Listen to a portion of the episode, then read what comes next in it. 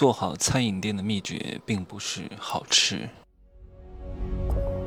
没有事实，没有真相，只有认知，而认知才是无限接近真相背后的真相的唯一路径。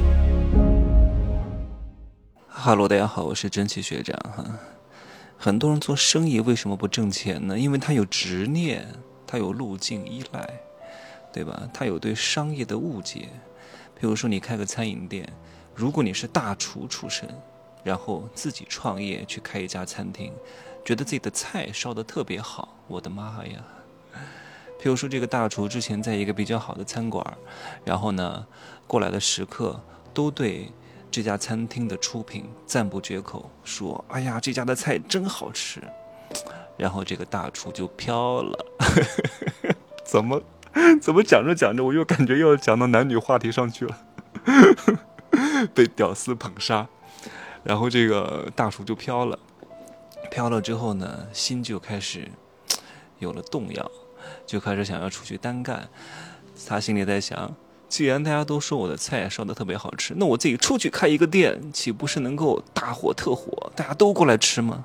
结果呢，他出去开了三个月就倒闭了。为什么？菜依旧是那个菜，为什么做不起来了呢？因为之前那个大厨在一家五星级酒店啊，菜是挺好吃的，可是呢，只是满足了大多数人基本的需求而已。更多人来是为了什么？商业宴请，环境不错，服务很好，有面子，有派头，可以炫耀。你这个菜呢？那不能说别的，你们家服务真好啊！一般都会说这个菜烧的不错，但是这个大厨呢，就误以为全是他的功劳啊！我举这个例子呢，只是为了方便各位理解。开餐厅这种东西，或者各位你做任何商业模式，产品好不好重不重要？各位，重要吗？很重要，但绝对不是最重要的东西。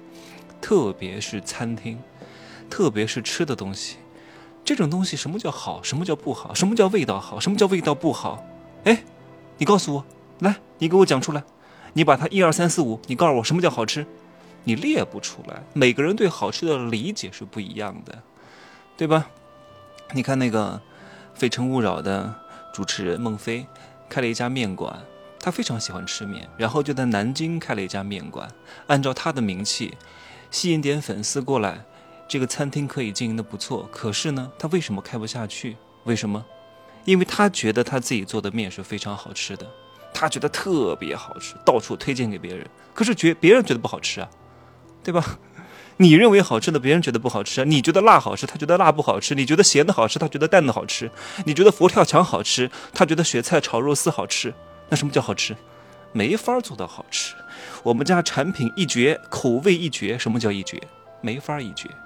你靠这种好吃去打天下，去获得你这个餐厅的长久经营，很难的，很难维持的。那要怎么做？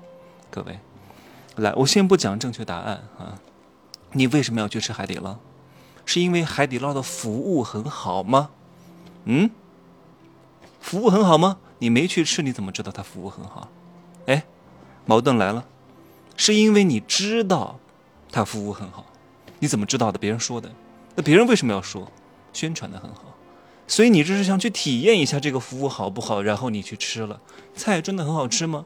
没有，也就那样子，啊，过得去。然后你吃了一次，觉得还可以，各方面都不错。那下次招待朋友呢，你也就过去了，对吧？那你为什么要去吃呢？因为它好吃，你过去了吧？你不不可能的，你没吃到这样东西之前，你是不可能知道它好不好吃的。你只是感觉它好像有可能挺好吃的，你是感受一下别人跟你讲的他的感受，你明白这个逻辑吗？所以产品各位六十分就行了，你的产品九十分，但是如果你的宣传流量和成交率只有六十分，你照样会倒闭。但如果你的产品六十分，你的宣传能力转化率是九十分，你可以经营的非常非常长的时间。人的味觉这个东西啊。是特别奇怪的，见仁见智，千人千面。这种味觉呢是小时候形成的，也就是我们讲的妈妈的味道啊，它会跟随你一生，不管你走到哪儿都忘不了。我们把这种感觉的基础称为毛，各位，有了毛才有高和矮，有了毛才有黑与白，有了毛，才有叫相形见绌，对吧？高下立判。你有了这个妈妈的味道，是你基于你小时候的味觉基础。进而呢，你会对接下来吃的任何东西形成强烈的对比，它好吃还是不好吃？但是每个人的感觉基础是不一样的，所以同样的食物，不同的人会得出不一样的结论。所以你不能把好吃定义为一个标准，因为好吃是一种感觉，它不是一个事实，懂吗？你要做什么，各位？你要做什么？你要垂直标签差异，辣巨辣啊，变态辣啊！我们家主打什么？就卖这一样爆品战略，你把这个弄好了之后，产品做到六十分就已经可以了。就像我经常去吃榴莲啊，有一家榴莲自助，我每天我大概一个礼拜去吃一次吧。因为如果有时候我出差，比如说我出差一个礼拜，我回成都就会每天去吃，大概。呃，前三天吧，至少每天去吃，然后接下来大概三四天去吃一次。那榴莲这个东西，你说它好吃？什么叫好吃？有的人觉得好难吃啊，我就觉得特别美味，太好吃了。然后弄一杯那个冰咖啡啊，然后吃个榴莲，吃青妮第二十四、第二十八，这个叫苏芒，还有什么？啊，反正各种各样的品种啊，榴莲有很多品种的，就是你们经常吃到的金针，只是其中的一种，还有好多品种特别好吃，还有红肉，还有苏丹王，还有那个叫什么，呃，这这猫山王，哎呀，等等，你能够品品味出不同榴莲的味道。我现在越来越不喜欢吃金针了，金针真的是一般般吧，青妮很好吃。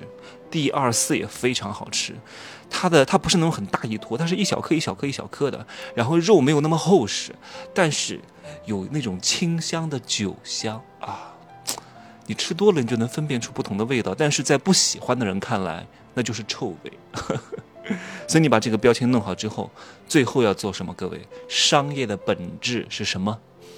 不是让你都认为很好吃，是你的标签要非常明确。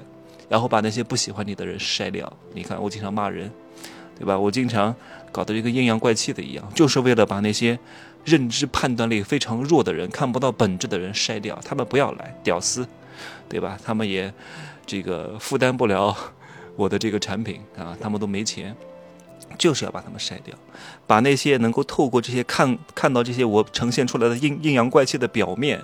看到我智慧的本质啊，就像各位经常听我节目的一样，嬉笑怒骂当中，看似我在 PUA 啊。上次有人说我是抖音第一 PUA，哎呀，行了行吧，啊，我就不总结了，哎，我总结一下吧。啊，就是不要追求好吃，不要追求感觉。你认为的感觉不是别人的感觉，你的感觉跟别人的感觉是不一样的。要追求大数据分析出来的共性基础。各位，在共性基础上做个性化的定制，然后筛掉大多数不是你受众的人。你的产品力加上你的转化力加上你的流量力，你就能够让这个店铺长久的经营下去。相对的哈。任何一个产品，它都是有生命周期的啊，像餐饮大概也就两到三年，到时候呢，你就需要换一个业态啊。我在《富人的秘密》当中有一节单课说过，这个天底下呀，没有那个，然后也没有那个，只是什么，我就不方便在这说。大课里面说的就不在小课里边说了哈。有经济能力的自己去听一听就好了，因为这个课比较贵，我也很少推啊。至少得更新十年吧，陪伴各位慢慢成长啊，一起变富。再见吧，拜拜。